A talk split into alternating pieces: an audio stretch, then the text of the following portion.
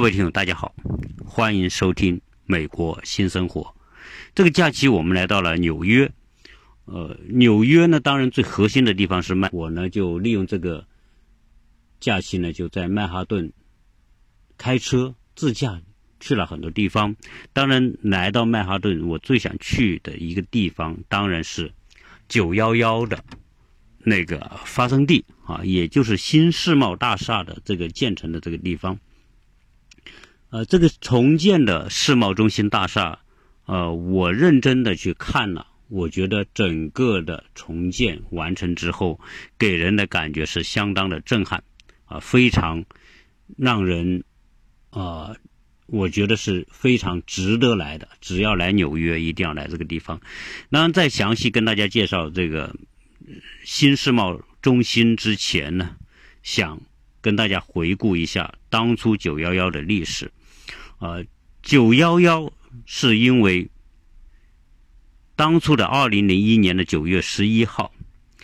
有恐怖分分子劫持的飞机撞上了当时在曼哈顿下沉的这个世贸中心的双子塔。第一个时间呢是在上午的八点四十六分，这个时候人们已经开始上班了。突然，一架巨型的客机。就撞上了世贸中心双子塔的北楼的九十一层到九十八层。当时在整个世贸中心区域里面上班的写字楼里面的人一共有五万多人。然后 CNN 的记者呢，第一时间赶到了这个地方来直播。正在直播的过程当中，在九点零三分。结果第二架飞机呢，又撞到了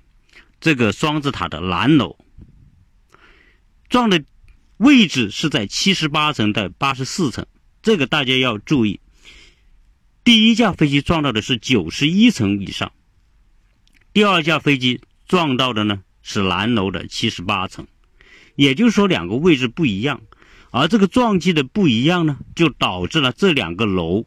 坍塌的时间不同。南楼虽然是晚撞，晚撞到，但是呢，由于它正好撞在中间的位置，世贸的这个双子塔是一个钢筋结构的，是一个钢架结构，而钢架结构当时飞机撞进去之后呢，这个飞机里面有巨多的这个燃油，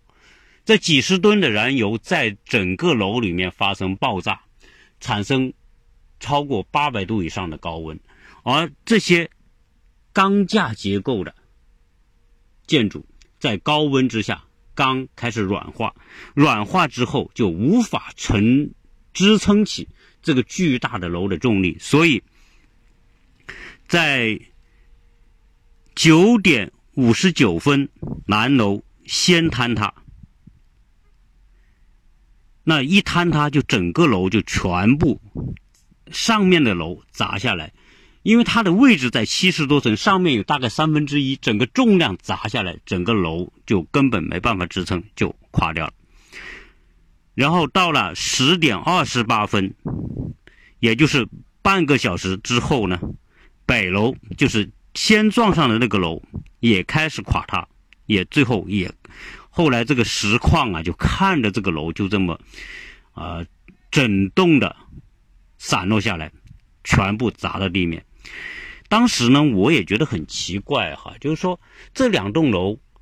这个曼哈顿那么密集的这个楼间距离高层，两栋楼砸下来，难道不影响旁边的吗？啊，我当时没来之前啊，我一直觉得为什么它不会影响到旁边的？但是呢，事后到了现场啊，以及看了当时的资料的报道，呃，事实上是。这两栋楼垮塌，只是说我们知道的这两栋最高的楼垮了，但实际上呢，整个世贸中心七栋楼里面，大部分都受严重受受损，或者也是垮掉的。只是那些楼呢，不像这个双子塔这么高，整个当时的世贸双子塔周边还有很多副楼，这些副楼比这个双子塔矮，可能是四五十层、五六十层的，只是双子塔一百一十层。所以呢，我们一说到双子塔，就以为这两栋楼倒了。实际上，周边的世贸中心的很多楼都倒了，啊，包括在它旁边的什么德意志银行大厦严重受损，呃，三号楼和七号楼、四号楼，在整个的最后受这两栋主楼的影响，都全部啊损毁。或者是垮塌，啊，所以当时整个袭击发生之后，整个方圆很多公里范围内的这个地面全部被浓烟、被灰尘，就是一片狼藉。当时在场的人所给人的说法就是，仿佛瞬间成了人间地狱。整个九幺幺袭击造成了巨大的人员伤亡。这个我们刚刚说，呃，在袭击发生之前，已经有五万人在这个区域里面上班，因为它都是高端的写字楼，啊，一百多层，你想想，体量也是相当的大，啊，每一栋楼都是几十万平方米，所以呢，呃，这么多的这个密集的这种写字楼，啊，人那么多，啊，最后死亡的人数呢？啊，据报道哈，啊有四百多人死亡，但是大家会说，哎，不对呀，不是几千人两将近三千人死亡嘛？但是我查到的资料呢，当时报出来的是失踪五千四百二十二人，死亡啊四百多人，说是两千九百多人。但总之啊，这个有时候是很难统计的，因为可能很多人知道说，哎，这个人在这里上班。因为这里面都是投行啊，各种高端的公司啊，那都是，呃，人才汇集的地方哈。所以九幺幺这个导致这个几千人死亡，这个损失啊，精英人才的损失是相当的大。但是，就是有这么多人在这里办公的情况之下，死亡的人数啊，啊，应该还是比预计的应该要好很多。因为什么呢？因为这个美国美国人从小。在应对危机的这种演练方面是受过训练的，啊，就像我们现在小孩，他们在小学、在中学，每个学期都有一次这种应急训练。比如说地震啦，在洛杉矶地震了怎么处理？然后出现火灾了，出现了枪击案了怎么处理？他们都是有训练的，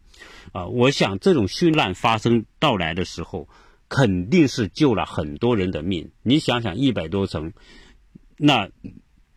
在这种情况之下，电梯不能用，那在这么短的时间里面，五万多人要疏散啊，要大部分要疏散出来。如果没有良好的训练，没有良好的那种克制和理性，很多人在那种慌慌乱当中，有可能就会出现这个人为的踩踏啊，死亡不计其数，对吧？但是在这种情况之下呢，死亡人数和相比之下，在里面那么多人的情况之下。仍然可以体现出了这种平时的训练呢，这种演练呢，在危对危难时候的应急处理带来的这种好处，啊，所以啊，整个的九幺幺应该说啊，当时发生之后，整个纽约的人都傻了啊，不光是曼哈顿的人，曼哈顿当时因为一碰撞之后呢，整个浓烟就从两栋楼，那两栋楼又是曼哈顿最显眼的两栋楼。结果呢，大家都能看得到，电视都在直播，啊，以各种方式吧，啊，就瞬间传遍了全世界，整个美国都懵了，啊，没有想到哈，因为在美国的历史上啊，遭受袭击，啊，唯一的一次是在珍珠港，那还不是美国的本土，啊，那是二战之前日本偷袭珍珠港，那是一次。而在此之后，在美国本土遭受到这种袭击，那是前所未有的。所以当时，美国总统是小布什啊，立刻宣布国家进入紧紧急状态，然后呢，就是关闭所有的机场，所有的飞机一律禁止禁止起飞，就是在已经起飞了的飞机必须掉头，不能够飞向纽约啊，因为。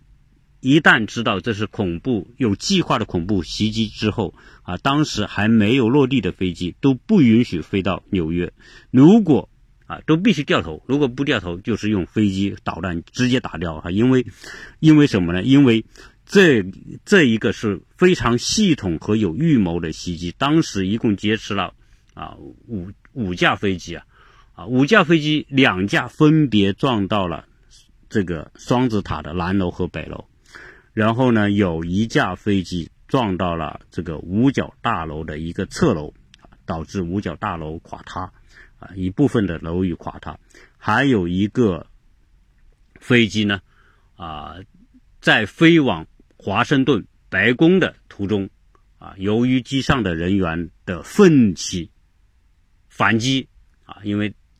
当时大家知道哈这个事情发生，因为这个这个也很奇怪啊，当时很多人电话可以打得通，当然很多人也不向家里人报告这个情况啊，呃，跟大家说最后的再见了，然后呢。啊，从家人反馈的信息说，知道受到恐怖袭击，所以当时在那架飞机上的很多人就一起，啊，特别是那些男人，很勇敢的出来跟当时的阶级分子做斗争，导致这个飞机没有飞到白宫，而中途砸在地上。那最后呢，这个美国啊，因为这件事情那绝对是咽不下去的，所以布什呢，在。十月七号，你看九幺幺之后一个多月的时间之后，布什就宣布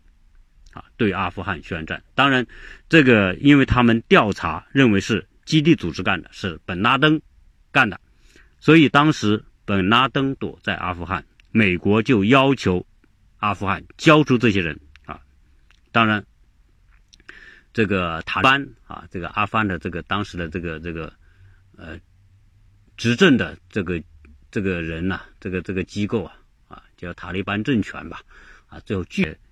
阶级的恐怖分子，最后呢，啊，布什对阿富汗宣战。当然，这个宣战是以联合国的名义啊，这个什么英国、法国、德国和很多国家吧，都派了军队啊，那么参与这个对，这叫反恐战争啊。所以从这个事件之后呢，人类啊。这个社会进入了这个最最最大的威胁啊，就是恐怖主义啊，所以就掀起了这个啊反恐战争。这是当时的这个双子塔的受到袭击之后的情况。最后呢，整个区域啊啊，以我现场到这个世贸中心看呢，这个面积还是很大的这一块哈。我们在远处看照片的时候，就是看到一栋一栋的高楼，摩天大楼。曼哈顿应该是这个全世界高楼最集中的地方啊，最密集的地方啊。如果我们看九幺幺之前的照片，我们可以看到两栋非常醒目的双子双子塔啊，后来呢就塌掉了。现在你看呢，就看不到那两栋了，只能看到后面重建起来的这个新的这个世贸中心，叫自由塔。那在这个。双子塔倒塌之后，就面临着一个问题哈，这个这个世贸中心要不要重建和怎么重建的问题。呃，在聊这个世贸中心重建的时候呢，我想呢，啊，跟大家再插一些相关的这个旧的世贸中心的一些话题，也就是说，呃，双子塔呀。它本身是一个非常了不起的建筑的这个杰作，啊，原来双子塔的这个设计者是一个日本裔的美国人，也就是日裔美国的建筑师，啊，名字叫三崎石，呃，另外他有个名字叫呃亚马萨基，啊，但是后来呢，我们比较习惯叫它三骑石，啊，这个建筑师也很了不起，因为当时在这个。曼哈顿的下城，啊，这个地方是属于新泽西港务局的啊。新泽西港务局呢，当时决定说，呃，当时还是六十年代，决定说建筑啊，来代表曼哈顿，代表纽约，啊，他们就选了很多建筑师，后来最后选定的就是这个三奇石来规划这个世贸中心的这个建筑。呃，那当时他计设计的这两栋楼啊，啊，主题呢还是很明确，因为现代建筑已经后现代建筑已经变成了主主流，啊，都就是那种简约的，体现时代的这种特点，啊，所以当时的双子塔呢，他想表现的是一种爱，一种温存，一种喜悦、宁静、美丽和希望，同时要体现人的独立自主。呃，那两栋楼，实际上现在回过头去看那两栋楼的那种设计和效果，啊，我觉得是相当的漂亮。呃，应该说，如果把现在新的世贸大楼和原来的双子塔比，啊，应该说双子塔的那种设计的风格和效果，以及它的那种显著的特征呢，啊，应该比现在的新世贸还要更具特点啊。当然，这个不可能在重建的时候再去建两栋那样的楼，因为这个技艺上啊，必须要有区分。在这个三七石在设计完这两栋楼之后呢，呃，他的整个方案拿很多人进行了这个评审，评审完之后，大家一致得出的形象就是说，这个设计体现了一个非常美丽和动人的形式，而且在轮廓线上，这两栋楼立在那个地方，在轮廓线上。有鲜明的特征啊，可以改变整个曼哈顿的天际线啊，所以呢，这个当时这个设计是人赢得了啊一致的认可。啊，而且呢，它整个设计和迈阿曼哈顿的整个以及和整个的这个世贸在当时的这个地位啊，就这是一个非常重要的一个一个项目哈。都是非常相称的。啊，所以后来呢，因为两栋楼，所以大家就习惯叫它双子塔。啊，英文简称叫 WTC 啊，就是 World Trade Center 啊，就是世界贸易中心。呃，这个楼呢，在认可之后，一九六六年开始动工，花了大概六年的时间，在一九七二年就完成了第一栋楼。在一九七三年完成了第二栋楼，而可见啊，这个这个当时的施工速度哈也是相当的快啊，因为这种这种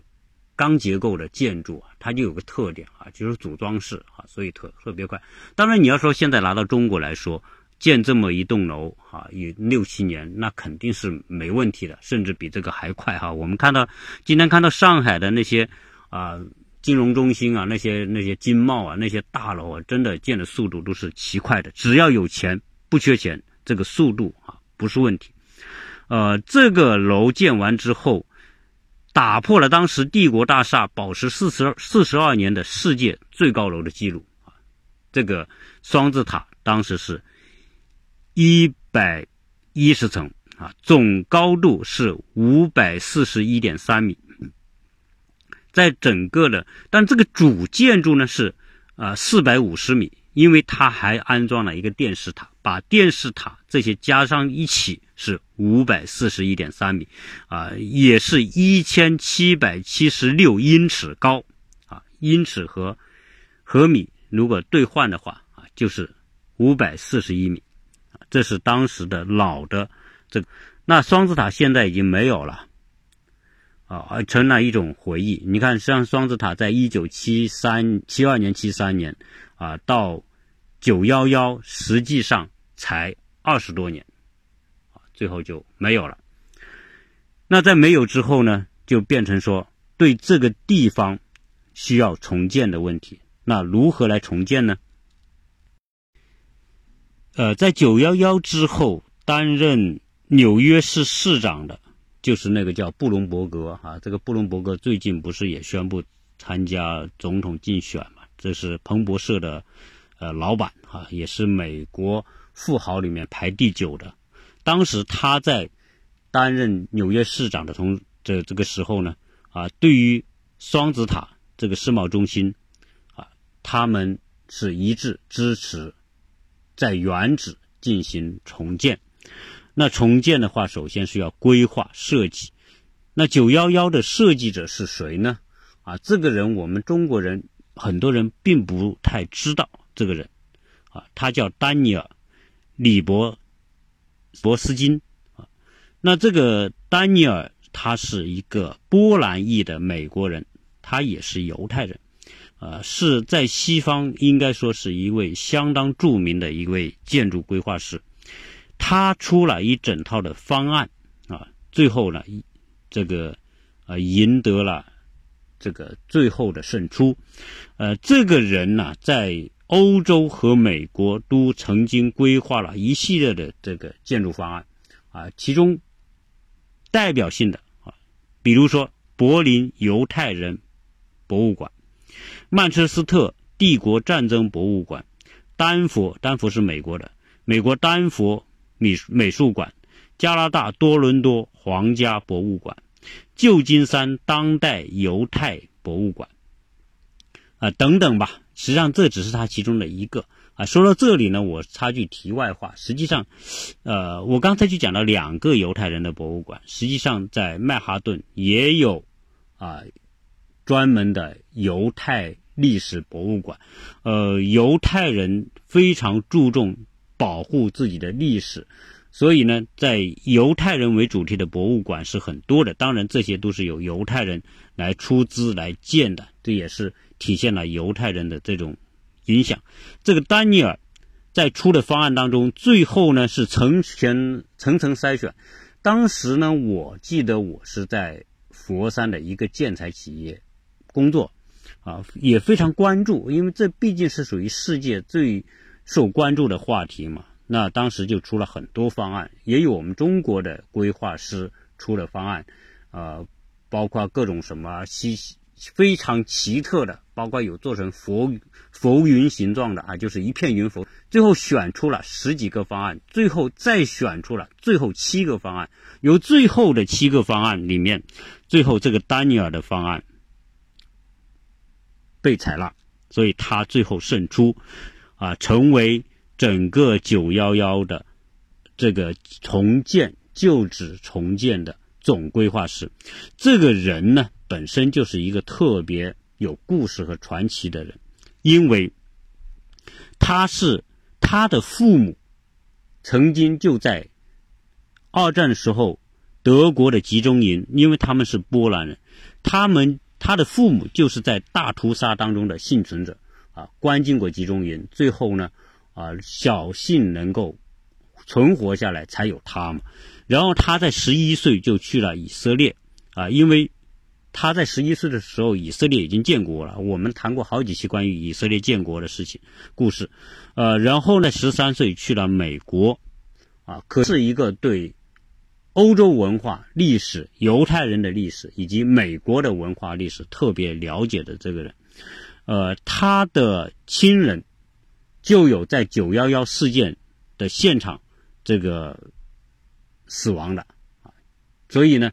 他出的方案呢打动了很多人，因为这个方案，他说我首先是一位音乐家，其次才是设计师，他希望用设计、用建筑设计来体现音乐的那种主题，用音乐来跨越时空。来讲述一种故事，而这个丹尼尔本身也被业内啊称为建筑的疗伤师啊，因为他的经历，他的上一代的经历，以及犹太人大屠杀等等，所以他的作品具有很强的叙事性，就是他把他的作品作为叙述某种事情、思想和事件的一个载体。而且他的空间设计出的空间具有很强的这种安慰和疗愈的这种这种效果，啊，所以他在这方面呢，由于九幺幺是一个悲惨的事件啊，是美国纽约所发生的这个美国人心中的永远的痛，如何通过这个建筑设计来疗愈纽约、疗愈美国人内心的这个伤痛呢？啊，所以他。被选中啊，确实是因为他有非常强的内在的实力啊，以及他擅长在这方面来表达某一种思想，所以他的方案呢啊被胜出啊，这个一点都不奇怪。在整个的九幺幺的这个规划方案出来，那么就开始呢，在二零零三年开始建。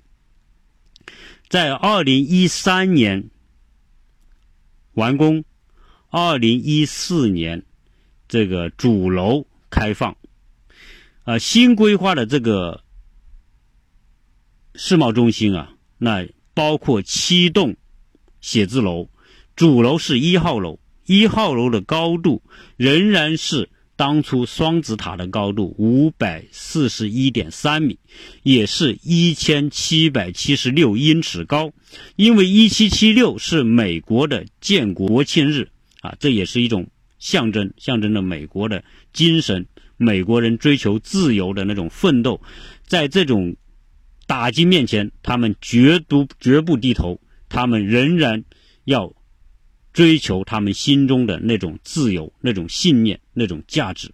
啊，所以这个楼呢，啊，它有很强的这个象征意义。呃，整个这个楼，呃，后面说是一百零四层，哈，啊，地面上呢大概是九十层左右，啊，地下还有四层。但是我看到的资料呢，就出现了不一样，有的报道说它是一百零四层，啊，有的呢。报道说呢，你看地面上八十八层，地下四层合在一起呢，那不就只有九十二层嘛？所以啊，这个呢，详细的呢，我因为没办法去啊进去看呐，我只能是通过资料啊。那整个这一栋楼的体量很大，那么我走到这个楼里啊，以及从外面看，你远看的话，这个楼仍然很高嘛，啊，仍然感觉像个电线杆，粗一点的电线杆。但是你到了下面去看的时候，是相当的震撼，因为它这个设计啊，呃，已经是包括从外观的角度啊，整个呃，它那种结实的、简约的啊，这种现代的风格仍然仍然是这种风格，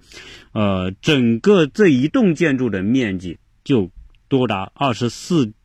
点一万平方米啊，这个二十四万平方米嘛，大概是这个样。啊，这一栋楼的耗资就多达三十八亿美元啊！是这个这个耗资也是重大重非常的这个呃投重资来完成的啊，因为这里面呢有很多的这种特别的设计，而且这栋楼是全环保的啊，也就是说它这个呃环保性能以及说。它的整个安全性能，包括它这个发生重大灾害的时候的这种消防和逃生啊，这个都考虑进去。呃，所以呢，这个楼呢，啊，它代表了美国的某一种精神啊，代表了一种重建。呃，在这个楼的第一百层有观光台。啊，大家这个观光台，我们到迪拜去看迪拜塔的时候也有观光台，当然迪拜观光台更高了，它是个这个一百八十多层的更高，但是这个观光台在一百层也很高啊，它也是你可以去买票啊，自己自助购票，然后呢就可以上到上面去看，啊，实际上这个到了上面呢，你就是啊，你到埃菲尔铁塔呀，或者你到悉尼呀，你到哪里啊，你在这高楼看的感觉都是。啊，都是差不多的，只是说曼哈顿呢，由于它这个所处的位置不同，啊，包括它远它的不远处就是自由女神像，所以呢，啊，这个看起来效果还是非常的震撼。新世贸中心主楼取名叫自由塔，啊，这个还是美国精神的体验。呃，同时在整个的规划里面呢，这个啊，要体现出一种重生，从废墟上。站立起来，啊，同时呢，要变成一种记忆，成为一种这个给后人的一种永恒的啊一种值得记忆的一种内容，啊，在整个的规划里面呢，最出彩的实际上是什么？除了这个一号楼之外，啊，最出彩的是九幺幺纪念馆和九幺幺国家博物馆。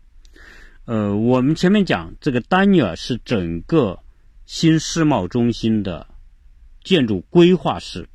啊，建筑规划呢，就是说整个这个地块啊，如何来规划建筑，对吧？因为除了主楼之外呢，呃，现在的这个那这呃七栋楼，对不起，七栋楼啊，围绕着这个呃九幺幺纪念馆，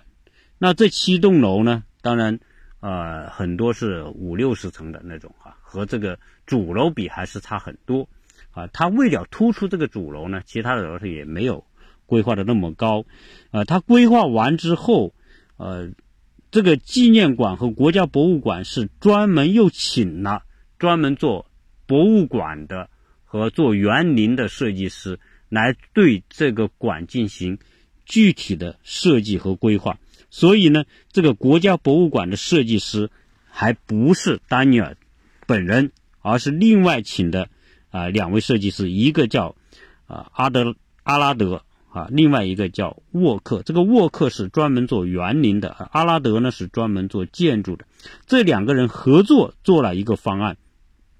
所以可见九幺幺做规划方案是经过投标，而在这个九幺幺的纪念馆的。这个方案呢，又进行了一个专项的投标。当时参加投标这个投标的人数，呃，据说是高达五千二百零一位，就是参加竞标的投标的人设计方案。啊，在这五千两百多份里面，啊，这个阿拉德和沃克的组合的这个方案。啊，最后胜出，这是毫无悬念的，因为这个设计实在是太震撼了啊！我我到现场去看的时候呢，我觉得啊，真的出乎很多人的意料，因为这个博物馆是整个九幺幺事件的一个核心啊，它更多的是要体现出啊九幺幺事件给人们留下的某一种啊。一种纪念也好啊，或者一种啊思考也好，那整个这个博物馆占地三万平方米，所以大家会想哈，这个这个世贸中心这个占地还是很大呀。你远处看就是那么几栋楼啊，但是你到了近处看，那现在这个博物馆三万多平方米啊，你从外表看。有两个巨大的水池，一个是蓝池，一个是白池，啊，这两个水池呢，啊，所在的位置和当初的这个九幺幺的，呃，你从地面上看呢，就是两个巨大的水莲池，啊，是方方正正的，啊，这个方方正正它是和地面平了的，人们站在地面就可以看到，然后呢，往下挖，挖下去，啊，四四周。这个水帘往下流，流完之后，来到一个水池里面，而在这个水池的中间又有一级往下挖，啊，这样就变成两级的这样一个这个设计呢，呃，它的名字叫倒映空虚，啊，反主要要体现一种反省我们失去的存在，因为这个原来的双子塔原来是一种。繁荣昌盛的一种象征，但是现在失去了啊，所以呢，它的主题叫反省失去的存在。而在整个的设计里面啊，这个我们从地面看到的这这个池子呢，它本身人们叫它叫水墓啊，墓呢是墓地的墓啊，这两个池子呢就像两个墓地。而且是由水帘所构成的墓地，在水帘的出口处还有还有光，啊，光代表希望，代表光明，代表前途和未来。也就是说，不管遭受多大的创伤和灾难，啊，只要有光在，就有希望，就有未来。所以这个设计，所有去过的人、看过的人都觉得这种这叫思想，啊，真正的来说，设计是有力量的，啊，所以每个人到这里，到了这边都会。都会很正视这件事情，同时呢，会有很多的思考。当时的那么多的失踪者和死亡人的名字，就刻在这个水幕的边缘上面。最初的方案，这些人的名字都是在这个纪念馆的地下。后来很多这个死亡者的亲属反对啊，他希望更多的人看到这些。失去的生命，所以后来把这个这些死亡者的名字就刻在哪里呢？就刻在这个水幕边缘啊。当你想去看那个水幕的时候，你就第一时间就看到这些啊失去生命的人，这些这些九幺幺的遇难者的名字。我围绕着这个水幕四边走了一下，啊，我还看到好几个华人的名字，但我相信这些都是非常优秀的，当时在这个啊双子塔办公的啊非常优秀的人啊。那这个纪念馆，我呢啊，我是觉得来了纽约的人哈，你我们可以不去别的地方，但这个地方一定要来。啊，因为这不光是历史事件，不光是故事，不光是一个重建这么简单，因为它确实代表了人们在面临这种绝望的时候，啊，如何能够让自己找到希望。这个，呃，九幺幺的这个纪念馆真的值得看。啊，那说完这个九幺幺纪念馆呢，当然九幺幺还有这个博物馆是在地下。这个地下呢，它展示什么呢？展示了整个当时的一段九幺幺这个双子塔的地基，它没有处没有把它弄掉，仍然就原封的把它作为展品，同时展出了很多的这个遇难者的这个物品，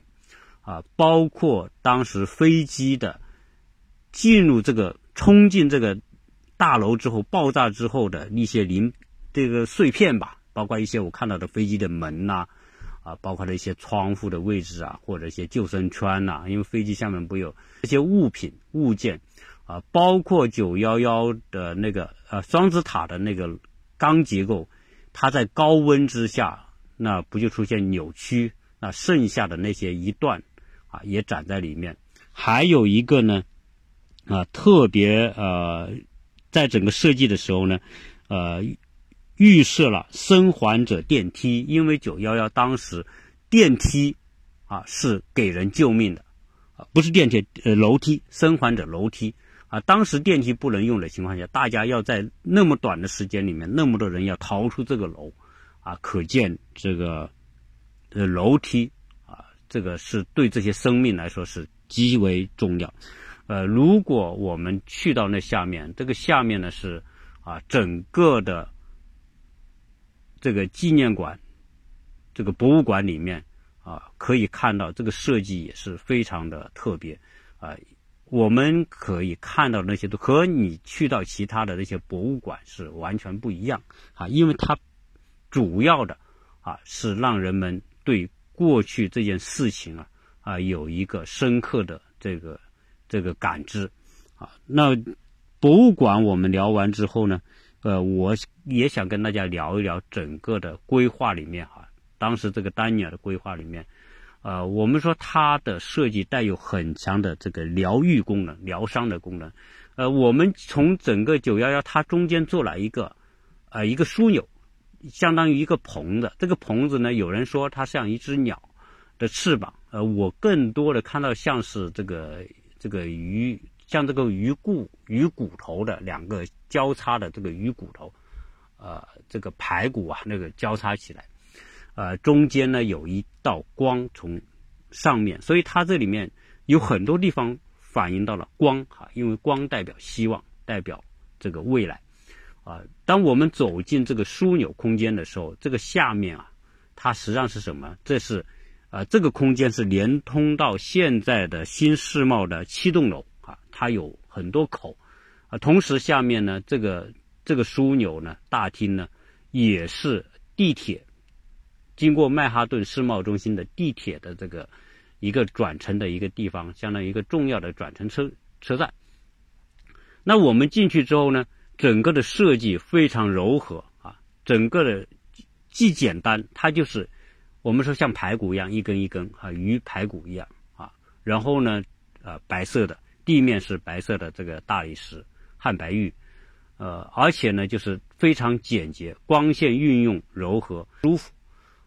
而就像他自己讲的，他要把用建筑来表现音乐，确实你会感觉到这种音乐的感觉，而且我看到他这种设计里面哈，他在这个车站就是地铁的转乘车站那个空间。特别巨大的一个空间，整个天花，它没有一根柱子，全是用什么呢？用类似于恐龙架子啊。我们看恐龙的时候，看到恐龙巨大的肋骨啊，所形成的那个架子支撑在整个上面啊，特别像那种感觉。所以呢，你这种设计啊，就是它很自然、很古朴，它所建筑的语这个语言结构，以及它所采用的材料，以及光线的组合，就给人一种感觉特别的，你会安静下来，在这里面啊，你会觉得很舒适，你会觉得这个空间很接纳你，啊，所以，啊，而且呢，整个感觉到音乐的存在，啊，整个的从。天空、天花到地面到四周的造型，非常的一致啊，所以啊，我从这个枢纽空间大厅进去之后，当然两边有很多的啊这种名品店啊，照例照例是那些世界著名品牌都在这里面，所以大家。这个地方呢，人气很旺。基本上，第一，大家坐地铁就来到这个地方，很方便。然后呢，里面很舒适，不管是夏天、冬天，那都是里面都是很温度都很适中。所以，人们在这里面逛街也好啊，那是非常的舒适。呃，一般这个这个地方现在来的旅游者，我看也是蛮多的，因为在这个九幺幺的博物馆。想去看的人也特别多，当然有很多是本地人，啊，有很多呢是旅游者，有很多是国外的这些来的。总之来说，排好长的队，啊，很多人，我觉得，啊，他能够去看这个博物馆，我觉得还是很欣慰的，因为人们对这一段历史还是，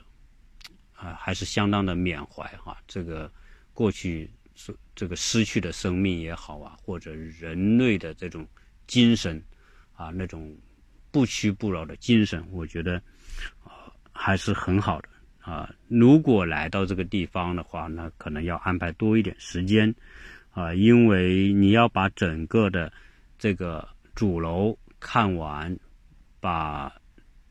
这个博物馆看完，以及里里外外看完，你最少。花个三个小时的时间，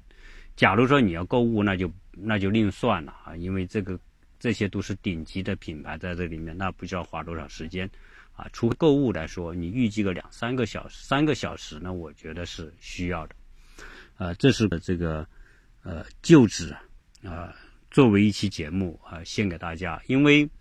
呃每个人的感受不一样，我呢。我对设计感兴趣，我对艺术感兴趣。那我来到这个地方，这是人类的一个非常重要的一个事件，所以呢，啊，我自然是愿意花时间啊来感受这个新的世贸中心。呃，这里面当然也有很多各种各样的文化项目在周边，而且加上这个世贸中心的这个地点呢，在下城，下城是曼哈顿最高端的地方。啊，它有上层、中层，这个我会专门花一期节目来讲曼哈顿，啊，所以呢，啊，关于这个新世贸中心的观感，就跟大家介绍这么多，谢谢大家收听。